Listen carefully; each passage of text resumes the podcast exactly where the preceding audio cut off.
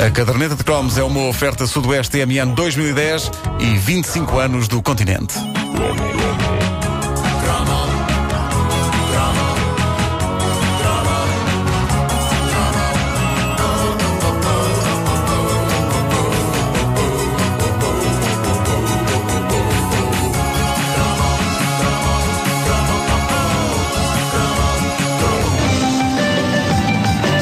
Jornalinho. A informação dos mais novos. É. Jornalinho. Jornalinho era um programa infantil da RTP do tempo em que a televisão não tratava as crianças nem como A. Tontinhas, B. Tontinhas, C. Parvas.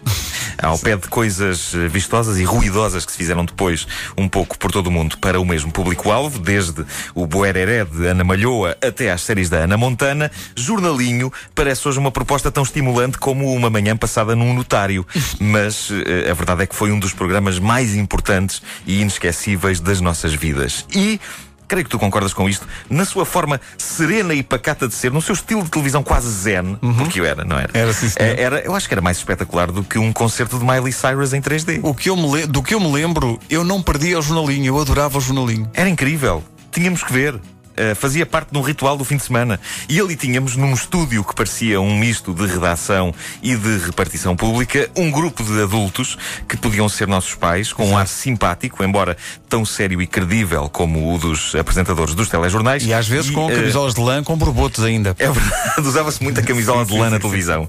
É verdade. Eh, e o único ponto mais atrativo à primeira vista para um petis era a presença de dois bonecos incríveis, dois fantoches que em nada ficavam atrás de figuras dos marretas e que conquistaram um lugar no coração dos petizes portugueses, o Horácio e o Elias, sendo que o Horácio era um pássaro vermelho com um bico enorme e o Elias um boneco esgroviado de cabelo aos caracóis. Eram duas figuras que se tornaram verdadeiros ícones e que, à maneira do que acontecia com as personagens das maiores séries estrangeiras, foram mesmo lançadas em bonecos de PVC e tudo. Ah, foi? Houve ah, o Elias e o. Horácio. Sim, ah, senhor. O programa em si era serviço público de primeira. António Santos, grande nome mítico da rádio. Manuela de Souza Rama. O Carlos Ribeiro, que nunca me passaria pela cabeça quando eu vi ao jornalinho que ainda haveria de ser colega dele aqui nesta casa. Ah, eles eram os principais elementos de uma equipa que todos os sábados, pela hora do almoço, nos servia notícias e reportagens didáticas e que nos conseguia cativar de uma forma que tem levado muitos de nós, eh, jovens dos 80 a clamar por uma edição DVD destes programas. Mesmo que tudo o que lá esteja, obviamente, seja desatualizado. Tratando-se de um magazine que falava da atualidade da altura. Mas reparem como era grande o poder do jornalinho neste som retirado de uma das emissões deste histórico programa. Eh, António Santos e os bonecos Elias e Horácio começam por apresentar trabalho feito. Ouçam. Então, boa tarde e um bom fim de semana para todos vocês. Vamos começar a edição número 44 do nosso jornalinho. E começamos com boas notícias. O Pedro Luís da Cova da Piedade diz-nos que já abriu o jardim de infância na Rua de Angola e agradece a ajuda do jornalinho. A Sónia Carvalho, de Foros de Salvaterra, também agradece a ajuda do nosso programa no caso de uma estrada que lá havia cheia de buracos. É que o presidente da Câmara já mandou arranjar tudo muito bem. Ótimo! Pergunto. Bom.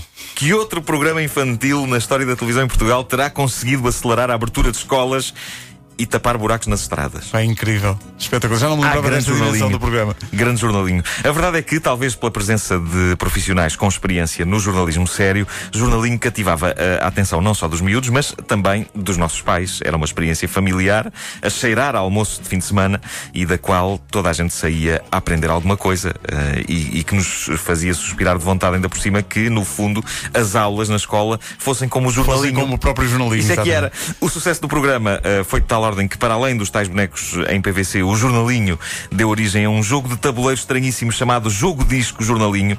Não sei se te lembras Pá, disto. espera aí, havia um jogo de tabuleiro do jornalinho. Havia, há uma fotografia na net, se procurares. Eh, encontras, acho que é no Fórum do Mistério Juvenil. Mas tu tinhas isso, Eh, não? Tinha, tinha. Eu não, eu não me lembro das regras. Eu sei que qualquer coisa que a equipa do jornalinho me dissesse que eu devia comprar, para mim era uma ordem. E tu ia, pá, exato. Eu ia, eu ia. Exato. E lembro-me que o jogo disco foi um sucesso. Vinha de facto numa embalagem que parecia um disco de vinil e tanto as peças como o tabuleiro eram feitas de cartolina algo tosca, o que me lembro de gerar alguma revolta junto dos adultos que o tinham de comprar para os filhos. Não me lembro quanto é que custava o jogo disco do jornalinho, mas lembro-me que pairava no a ideia de que era demasiado caro para um disco e umas peças de cartão. Uh, seja como for, perdoamos à equipa de jornalinho essa incursão algo duvidosa pelo merchandising, porque o programa em si era e ainda é das melhores coisas produzidas para miúdos em Portugal. E não, não havia só adultos, na equipa do jornalinho estava uma inevitável representante do petis português, uma miúda chamada Sílvia, que fazia o boletim meteorológico mais minimalista da TV, mas que toda a criança deste país desejava ser. E porquê? Porque ela estava ali, no jornalinho, com o Elias e o Horácio e o António Santos.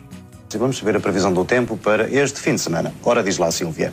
Por cá no continente, o tempo hoje vai estar bom, com sol e tudo. Que inveja e, da e, e pronto, Sílvia! e era isto, e era isto. Epá, mas o que será feito de Sílvia hoje em dia? É, pá, Será era bom se ela, se ela estivesse a ouvir-nos, era, É verdade, fantástico. é verdade. Ela fazia parte connosco. do jornalinho e por isso eh, tínhamos inveja dela.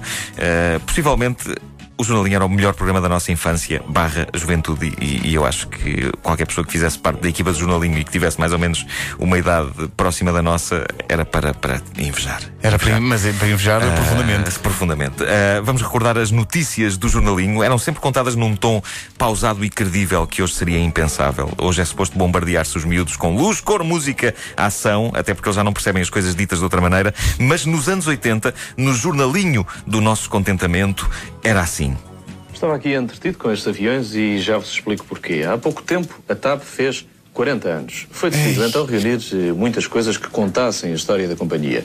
E por fim, foi inaugurado um museu. O museu situa-se num dos blocos do aeroporto, numa zona de difícil acesso. É esta a única falha que encontramos. De resto, é uma maravilha. Ótima exposição esta. Mas uma escola que não está em boas condições é a preparatória de Alhos Vedros. Quem nos dá a notícia é o Joaquim Lopes, de 12 anos.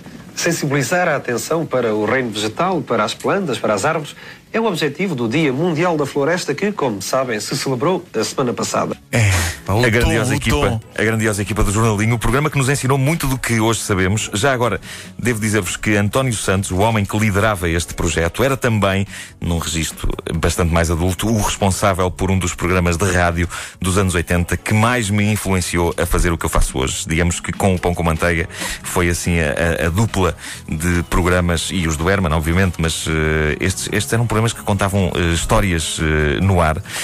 Eu, eu não conheço o António Santos pessoalmente, mas não posso deixar de lhe agradecer, não apenas pelo jornalinho, que fez de mim uma pessoa mais interessada e informada, mas também pelas noites longas do FM Estéreo, É, que fez de mim uma pessoa com vontade de contar histórias algo amalucadas nas ondas do éter. O tecido empresarial deve ser limpo a seco, com todo o cuidado.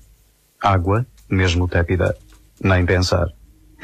É por isso que, em, dois, em dias de chuva, nunca devemos usar fatos de tecido empresarial. Aí está. Eu gosto, de- eu gosto do, do conteúdo completamente amalucado, mas do tom perfeitamente Era sempre neutro. assim nas noites longas do FM Estéreo e sempre com música muito boa e muito É calma. verdade, é verdade. Era, uma- era assim uma, uma espécie de. Isto é emblemático da história da rádio. Era uma espécie de oceano pouco pacífico. Sim, sim, sim, sim, Porque era calmo, mas fervilhava.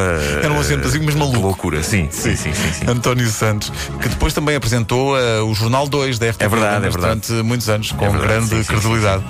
O jornalinho hoje na caderneta de cromos com o Nuno Marco. Va- Vamos voltar ao jornalinho na segunda edição de hoje. Ah, é? Porque vamos falar de uma rubrica específica do jornalinho pela qual eu era particularmente obcecado. A loja do Mestre Zé, com José Lúcio. Meu Deus. Para ouvir daqui a uma hora, sempre com uma, numa oferta do Sudoeste MN 2010 e dos 25 anos do continente.